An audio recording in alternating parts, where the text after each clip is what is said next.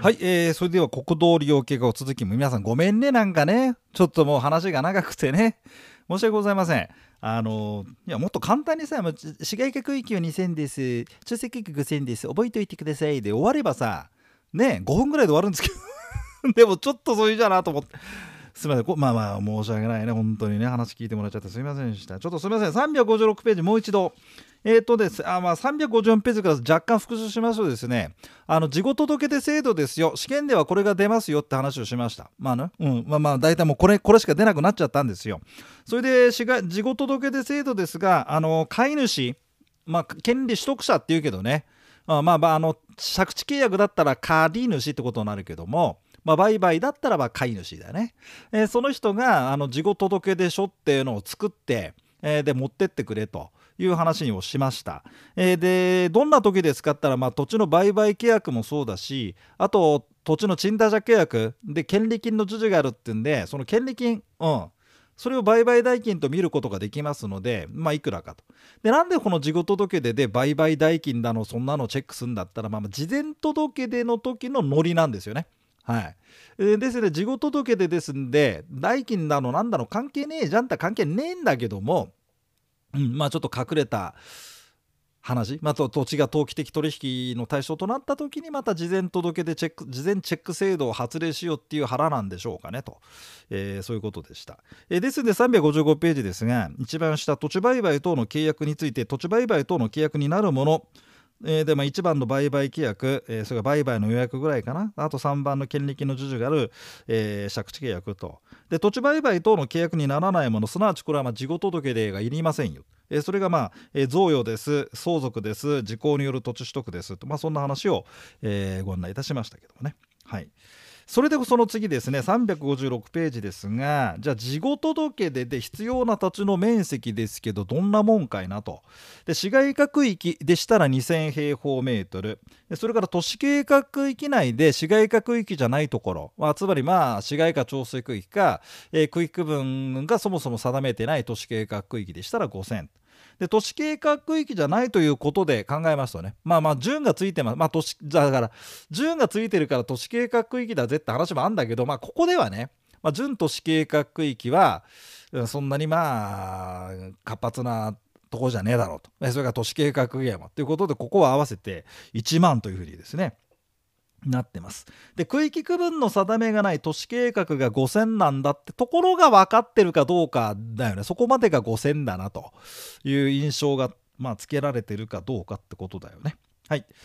えー、ですと。そこまでまあやりました。中途半端になっちゃってごめん。で356ページの一番下なんですね。はい大規模な土地取引だけを届け出の対象。これリリーがリリーが言ってまして。ちなみにですね、国土交通省の今ね、ホームページを見まして、え届け出じゅあの国土利用計画法、国土交通省っていうんで探しますと、国土法の、あ国土国土交通省のホームページになりまして、そこでいろいろ情報が出てます。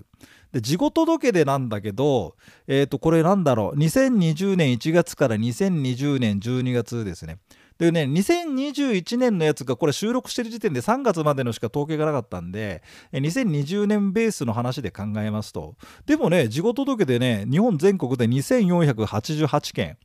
あの、あります。結構やってんの意味がねえ割にや。いや、2488件ね。これ事後届でがありますよ。で、細かいデータがありますけど、ちょっとそれは割愛しますけどもと。それでねあこの事故届で、まあ、市街化区域で2000だって話をちょっと見てみますとえっ、ー、とおじさんでもねと取得する個々の土地の面積は小さくても権利取得者、まあ、例えば飼い主が一連の計画の下で取得する一段の土地が一定規模以上となる場合には契約の時期がずれていたとしても個々の取引ごとに届けが必要だと。たまにこんなんですね買い占めタイプ。え例えば市街化区域で売り主さん、まあ、A が持ってるよとこう。で B が持ってるよオツがあってでこの、えー、コートオツを一筆の土地一一筆ひとまとまりの土地にしてそこにマンション建てようかなっていうんで、まあ、宅建業者 C が企んでたわけですよ。でその企みのもとにですね A と C とで売買契約しましたこれが1銭ですよね。でそれから企みのもとに B と C が売買契約しました1銭ですよね1銭と1銭だから事後届でいらないかなってこういうの思うんですけどいやいやいやなんか企みがあってあこの企みがあるかないかはあの試験でちゃんと書いてありますから一連のの計画のもとにとかね、まあ、書いてありますんで、まあ、そんなに気にしなくてもいいんですけどその企みがあってトータルで、えー、2000になっちゃうんだったらね、えー、これは届け出をしてくださいとそういう話です。えー、それは357ページ。えー、ですよね。はい。で切り売り型はあだからねこれ事後届出の時は買った時のトータル面積でっていうことで考えました売る方はさだからでかい土地を持っててバラバラに売りますよってケース逆に切り売り型ってもあるだろうけどで飼い主がだから4人とか5人になっちゃってそれぞれがそれぞれがま小さい面積でってことになっちゃうから飼い主がばらついてる場合、うん、これは別に関係ないんだけど飼い主がいや買い占め型だったらばそのトータル面積という話にしてるんだよね。でこんなの別に自己届出でやってもしょうがねえじゃんって話だよ。うん、なんでかったらば、まあ、さっきも言ったけどまあとりあえずね、うん、事後届でも。狙いはだから事前届出制度や土地の価格がバーンと急上昇しすぎてこれやべえぞと。いうことになってきた時に事前チェック制度を発令する際に、えー、実際このほらうん、あの ACBC みたいにちまちまちまちました土地でバーンとまとめてそれを高値転売ってやってたわけだから、うん、そのちまちま売買を、え補足してえなってこともあるんでしょうね。だ事前届で事前,、まあ、事前チェック制度になった時に意味が出てくるかなって言うんだけどうまあまあ今事後届でもまあ、うん、まあくだくだらないっていうか意味があんだか分かんないんだけどよく分かんないけどこういう制度があります。まあ試験でそれ出してくるからね主催者側もね、えー、それでちょっとご案内しました。えー、357ページの一番下そもそも届け出が不要となる場合ってのもあります。えあの売買契約なんだけどって考えて2000平方メートル3000平方メートル市街化区域でと。えそれがまあそもそも贈与とか自己取得だったらそもそも土地売買等じゃねえからいらないんだけど、まあ、売買等、まあ、土地売買と、まあ、土地売買契約だとしてもってことなのよ。でねよく出てくるの丸1なの当事者の一方または双方が国とか地方公共団体あ県とか市ですよね。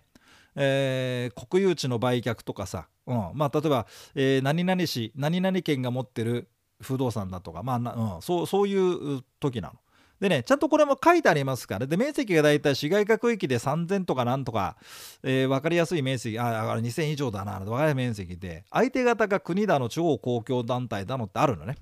で、その時は売買契約だけど、これは届けではいりませんよと。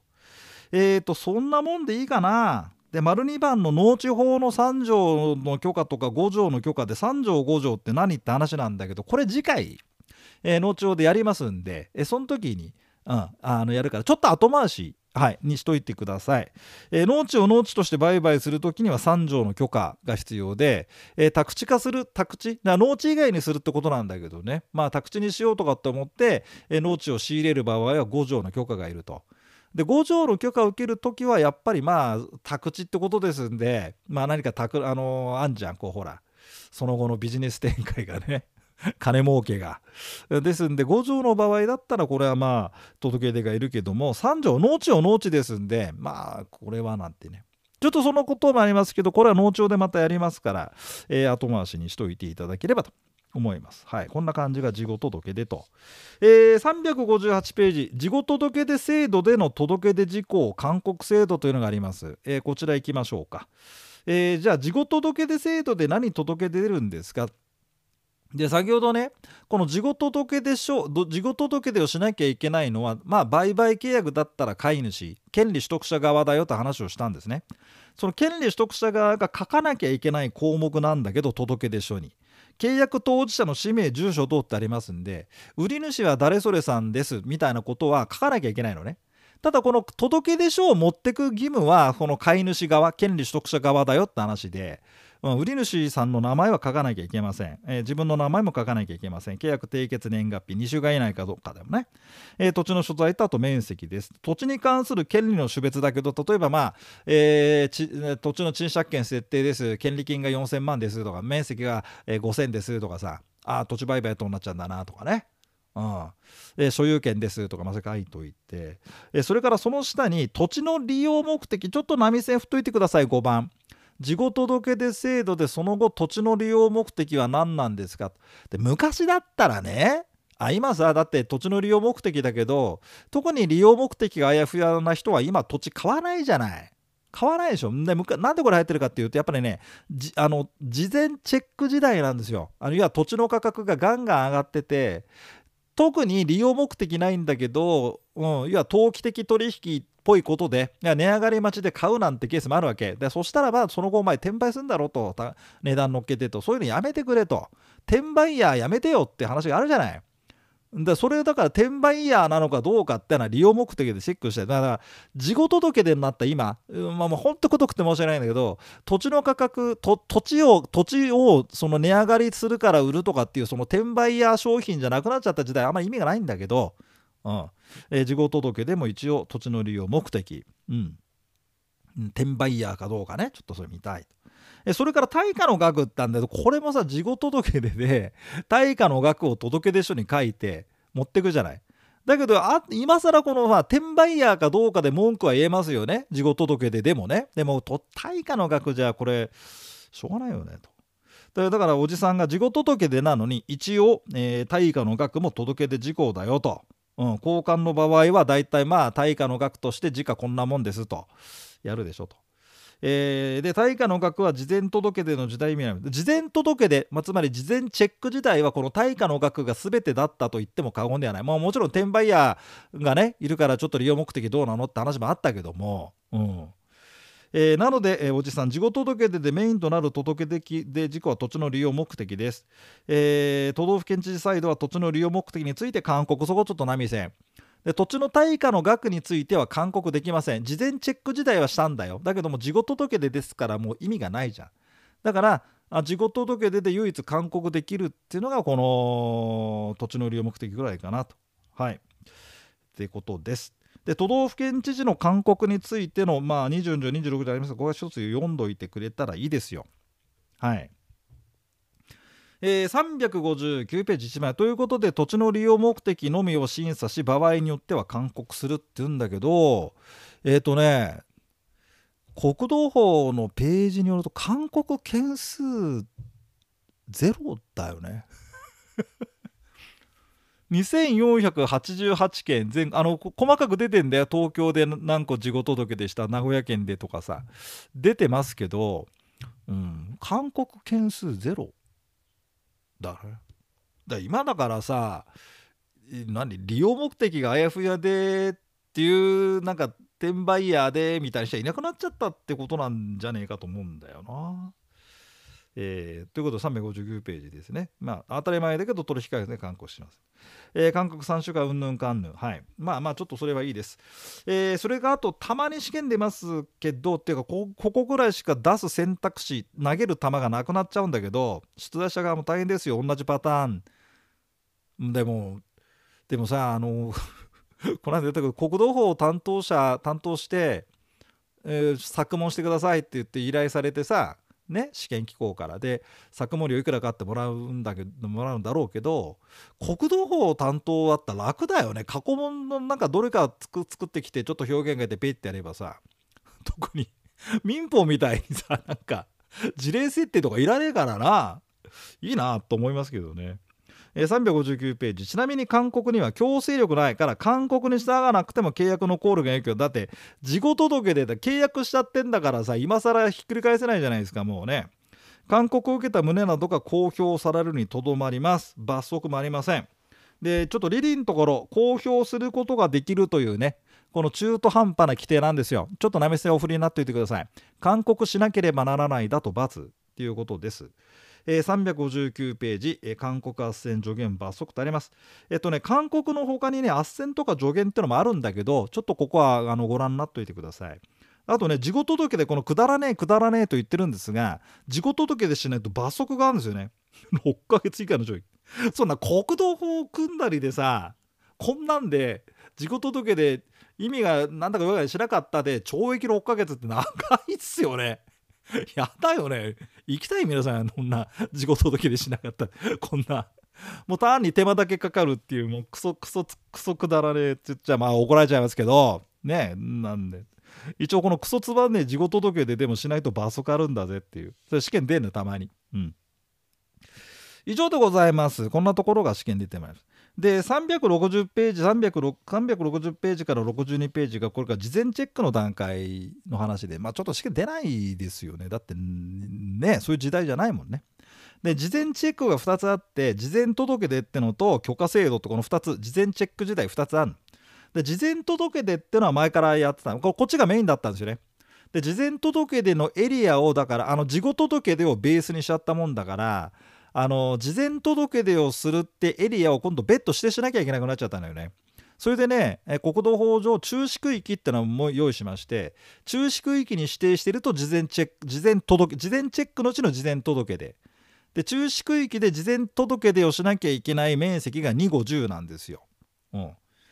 そんなこと。で、監視区域っていうのは2、5、10だとほら面積でかすぎますんで、監視区域だとまあ自治体の方で面積決めていいの、事前事前届でしなきゃいけない面積をね、決めて、それで、えー、やるというのがこれ監視区域なのね。で、監視区域が、まあ、今のところその小笠原に1箇所ありますよって言ったけども、うん。で、これがだから、あの監視区域実はその事後届で制度の前オーソドックスなその事前と事前チェックしかない時代だった時に監視区域ってあってそれがそのまま残っちゃってるっていう感じかな、うん、だ試験に出してもしょうがないよ出題者。1箇所しかねえんだから。な事後届出にしときな。出題者聞いてりゃさ聞いてねえけど誰も、うん、もうね本当だよ皆さんね。変な出題者がいるからねほんとねもうとんちんかんな。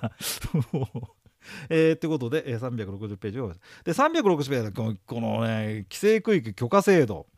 この許可制度は結局ですねもう大概にせいってことですよ。土地売買禁止だこのエリア。それでね狂乱の地下高騰に翻弄された昭和の終わりのバブル時代。昭和61年2年、まあ、大沢校長私がですね宅建試験受けた時ですよ。宅建取ってりゃなんかすげえ金儲かりそうっていう単純な理由で取りましたからね。うん。それでまあ話し手話し手の方になっちゃいましたけども。あの時調べたらね中曽根総理首相がね